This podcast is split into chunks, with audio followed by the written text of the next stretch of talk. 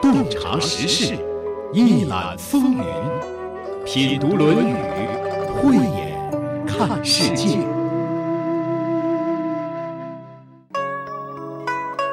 朋友们，在生活的每一天、每一时、每一刻，你都会感到开心吗？你一定会说：“那怎么可能呢？开心与不开心是交替存在的呀。”很多时候，我能够感受到别人的不开心，也会感受到自己的不开心。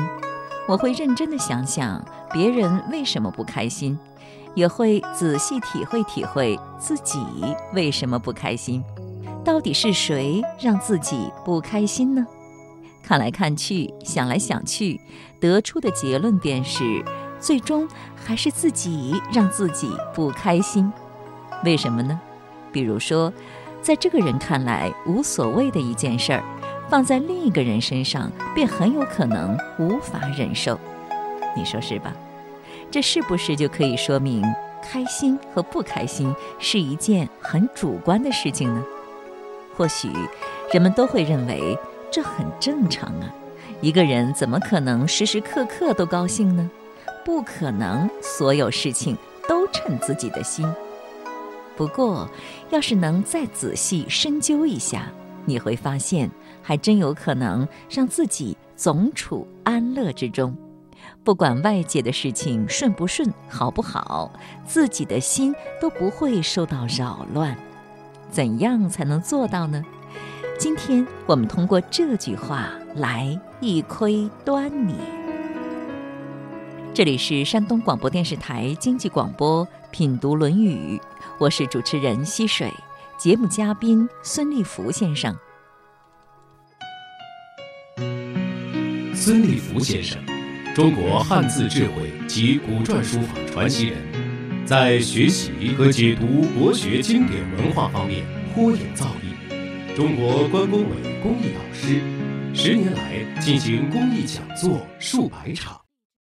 子曰：“三人行，必有我师焉。”择其善者而从之，其不善者而改之。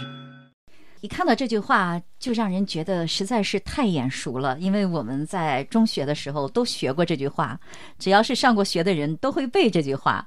当你看到这句话的时候，孙老师，你还能想起你中学学到这句话的时候是一种什么样的感觉吗？我的感觉就是看看身边的同学们，很会心的点点头，说：“的确是。”很多同学是值得我追赶和学习的，是吗？那是由衷的吗？由衷的，真的由衷的。现在叫学霸，我们那时候不叫学霸。我们那时候就是说会感觉到这个有些同学的学习啊，好到什么程度是不可思议的。每次想超越他、追赶他都追不上，哦，就是很神奇。你想当年看到这句话，嗯，和您今天看到这句话，感受有什么样的不一样呢？哎呦，眼界又。开阔了，理解的更深了。这句话当中有这样一个字，就是“必有我师焉”。我师是指的值得我学习的，还是说一定有我的老师呢？本意上来讲啊，指的是可以值得我学习的，像老师一样的人，不是在找老师，或者是值得我学习的地方，或者是人，或者是事儿。那我记得哈，您当谈到文言文当中的一些数字的时候，嗯，您常常说虚指的不是二，不是三，是多。尤其是三，三代表多，就是比如说，呃，围边三绝，就是孔子看那个竹简，看易经，穿竹简的皮条断了多次的意思啊。三为多，古文献里面的写的三啊，有时候是实，有时候是虚。你判断这个地方是实还是虚啊？呃，我认为是虚，三人为重，嗯，他可以说是众人行，两人算吧？两人不算众，哎，我们大众的众不三个人摞起来吗？啊，三人为众嘛。只要是和众人在一起，这里边肯定有我们值得学习的人。这个在一起，你从哪里看到的？这三人行吗？行。能说三个人一起共事吗？哎，对。好，那么大致我们对这句话有一点了解了。这里是虚指的三，有很多人在一起共事的话，这里头一定有值得我学习的人，是修身。对。说了半天，这不就还是我们学过的那句话吗？和别人相处，这里头一定有值得我学习的人。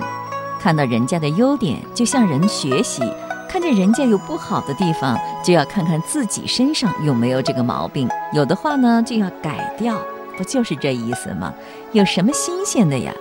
打小我们就学过这句话，那是一篇课文，也是一道考题。意思呢，就是要善于向别人学习，哪有什么快乐的密码？曾经，它对我而言也是一道考题，一个学习的任务。而今天，当我再度仔仔细细地审视一番，不一样了。我从中发现了快乐的密码。孙老师呢，他从中看到了学习的真意。孙老师，您说这句话的重点在哪里？这句话的重点啊，就是留心自己的成长和进步，让大家要虚心学习，是吗？这个虚心学习啊，用在现在啊，已经又 out 了。所以这个自媒体，你发现了吗？没有什么可隐瞒的了。马上你搜个什么，找个什么，立刻就能学到。哎，资讯可以说信息爆炸的年代，又是什么眼球经济的年代，它不仅仅是知识爆炸的问题了，它是。知识泛滥，泥沙俱下，真假难辨。哎，到了一个你是不是有一双智慧的眼，让你选择出智慧来？你看到一个信息，你到底是知道是真的还是假的？上热搜的，它不一定是好消息。谁是谁离婚了，甚至都能上了头条。那你说这句话对于我们今天的人来说还有什么意义呢？呃，魏国的公孙朝呢，就来试探着啊，问子贡，就是你老师仲尼。研学就是他学过什么吗？他从哪里学的？他有什么学问吗？他的治学到底是有什么了不起的？这个意思很侮辱人啊！子贡直接回答了，就是圣人无常识，夫子言不学，怎么会不学呢？他不一定非要有一个固定的老师，就是说孔子是特别善于学习的。他虽然也有很著名的老师，像老子，嗯，是吧？也有他童年的时候、少年的时期，对呀，给他启蒙的很多。但是呢，他在他的人生旅程当中，没有固定老师的时间更多。对，也就是说，天地万物都是他的老师。不仅如此啊，呃，我们所学的不有三个层面吗？呃，知识、呃，技术、智慧。知识和技术啊，都是可以传授或者是仿效的。只有智慧靠自我获得、自我生成。所以说，无常是代表什么？代表我们老师是有智慧的。君子不器啊，我们不是某一个器。这句话，我感觉就是从另一个角度印证了今天我们所学的这一章当中的这句话。也就是说，孔子是向周边的所有的人、所有的事物来学习的。嗯。就是说，我们现在，你即便是有真学问，你碰到那些有头衔的人、职称的人，你在他面前，你仍然抬不起头来。这让我想到一件事儿，就是我们有一个叫教授中的教授，你知道是哪位先生吗？陈寅恪先生。哎，陈寅恪也叫陈寅恪啊。他讲课的时候啊，那教授都要订座位去听陈先生的课。请问为什么？因为陈寅恪太有学问了。你怎么知道他有学问？人家他没有任何学历啊，都没毕业啊。人家是在清华教书，人家同事都是识货的人，好吧？好，还有吗？研学，他都学过什么？陈寅恪学的太多了。陈寅恪不为学历而学的，他成天泡在图书馆里，老师的课都不去。他会多少国语言？多少国？他研究多少国的历史、思想、文化、哲学、儒释道、东西方文化的交流，他尤其擅长。而且对于中国魏晋时代的一些思想啊，包括一些戏曲啊，研究的特别深。他能回到当时那个语境当中，把文化的东西挖掘出来。他是不是无常识啊？对，他就是无常识的。嗯，对，陈寅恪确实无常识。对，他不愿意。安分守己的在课堂上听老师讲课，太对了。他觉得那很浪费时间啊，学的太少了。是，我也郑重的说，我的所学以及后来我的事业的辉煌，都是我在大学、中学期间受启发，自我去学习的。呃，我曾在大学里立志要做一个百科全书式的人物，我几乎自修了所有的，包括逻辑学、哲学。美学、心理学、世界史、近代史，包括德日，包括美国的一些，还有喜欢看人物传记。我当时学的是工科嘛，但是我很讨厌我这个专业，我不愿意学，整天泡图书馆。工科学生竟然做了一个媒体出版人。那你要做一个出版人，你要做一个执行主编的话，最起码是中文系的吧？你最起码是研究生以上吧？嗯，弄不好还得是博士，否则你没这个资格，你连接触都接触不到。我就是从一个工科学生，靠着自修自学的所有的东西，我还写小说、写诗歌、搞摄影，全部都是我的业余爱好、业余的自学，最后让我做了十几年的一个媒体的一个领导。所以说，我也非常是愿意。推崇孔子这句话：“三人行，必有我师焉。择其善者而从之，择其不善者而改之。”这句话，每一个学生、每个家长都应该是作为孩子一生都可以受用的。他是一个两千多年前的一个老师告诉我们的真理。就是说，你要做一个善于学习的人，一定是善于学习，时时学习，然后机会不一定什么时候就出现。机会是留给什么人的？有准备的人。对，什么叫准备？就是你平时的学，就是在准备啊。你有一颗向学的心，是吧？有一颗愿意学习的心，还要有实时在学习的行动，而且你还要有积累、有心得，还真得能学进去、学得到、用得上，你才行。所以说，我认为从之还有改之是行动，学而用之。学而时习之，才是真正的学。所以至于说有没有老师，是不是有固定的老师，那不一定。刚才我们举了两个例子了，举了你自己的例子，还举了陈寅恪先生的例子，对，这两个例子了。好，你刚才说了哈，你是怎么学习的？你是学无常师，而且是择其善者而从之的，但是你没有讲其不善者而改之。好。当学了一定的时候，就是被老师、被我师傅肯定说我能够讲课、教课的时候，我才出来讲课的。我讲课啊，犯了一个毛病，这个好为人师，好给人家治毛病。后来呢，我一个师妹，她是师范毕业的，她就跟我说了：“你得改你的毛病，不要在某一个字儿上、某一个段落或某一个理解上给人家较真儿，你较的太真儿啊，不好。”人家就远离你了。哎，我说对呀，孔子也说了这句话啊。对对，我得改改，就是老想改别人，老想改别人。你现在也这样，也这样，而且在亲人面前、亲近的人面前，我还不掩饰，表露的特别严重。自己也有师傅，也遭师傅的对峙，我这个习性啊，还是改不了。但是我是不希望太严重，但是有还是要有一点的。不有我就不成为师了，该较真还是较真。孙老师挺逗，他说的很坦白。不过你说他这到底是改了还是没改呢？好像没改彻底是吧？所以把这例子放在这儿有点牵强吧。犹豫了一小下，还是把这段话留下了。人家说的多实诚啊，也挺可爱的，且留下做个纪念吧。我觉得吧，说话真是要分环境、看对象的。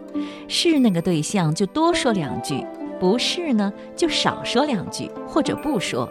孙老师的表达欲真是很强的，他还有话要说呢，不让他说完他会不高兴的。孙老师在现代社会当中，信息来源是这么的丰沛，有这么多学习的机会，我们怎样才能学到真东西呢？这就需要人有一双慧眼。择其善者而从之，太对了。嗯，拜师就叫择其善者。现在的学习机会，我感觉比过去也多太多了，多多多了。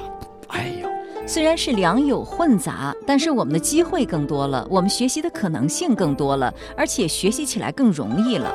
我们据说有一个什么后台的一种算法，跟踪我们的喜好。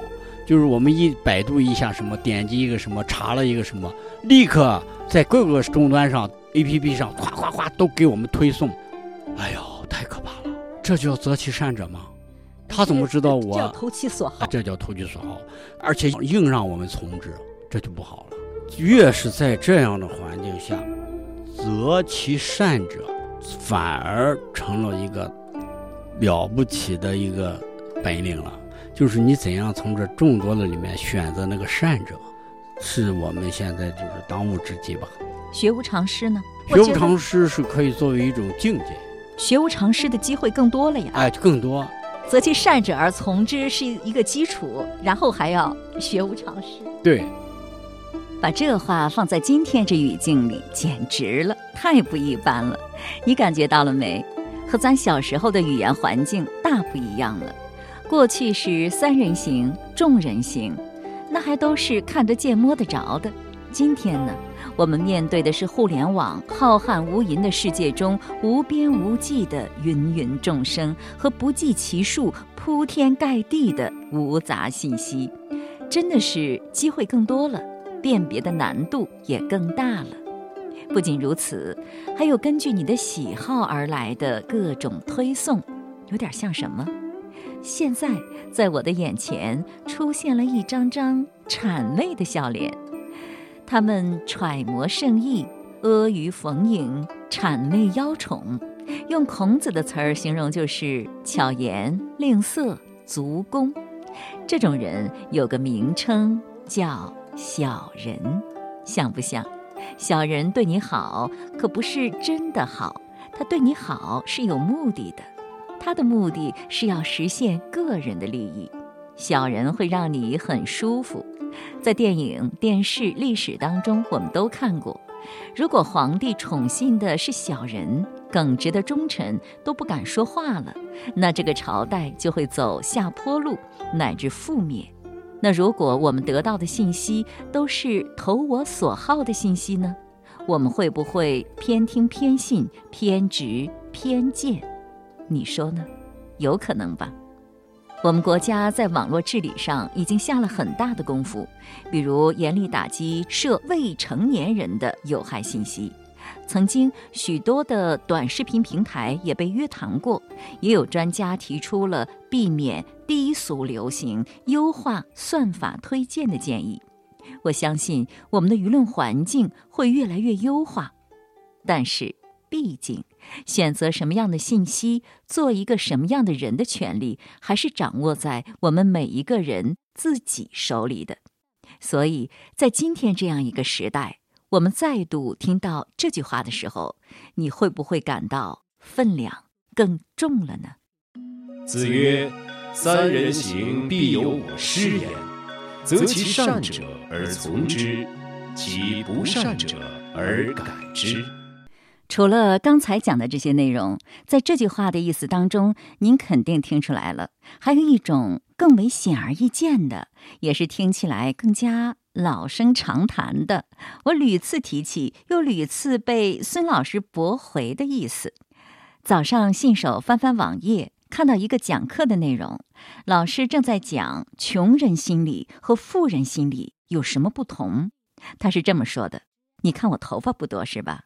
穷人吧，就总是看到我这一点。你头发怎么这么少啊？他看不到我的智慧。富人呢，能够成人之美；穷人呢，只想显示自己有水平。你别说，对此我还挺有同感呢。富人懂得在合作中共赢，穷人总是在比较中痛苦。富人看得见未来，穷人只能看得见鼻尖。穷人是不会把力气花在看不见眼前利益的事情上的。这里的富与穷，绝不仅仅是在财富上的差距，更多是心灵上的差距。有的人拥有一颗富有强大的心，有的人呢拥有一颗贫寒脆弱的心。富有强大的心灵会谦虚，贫寒脆弱的心灵会傲慢。就这样，不同的心灵带来了不同的局面、不同的位置和财富。绕了这么一大圈儿，终于把想说的那个词儿说出来了——谦虚。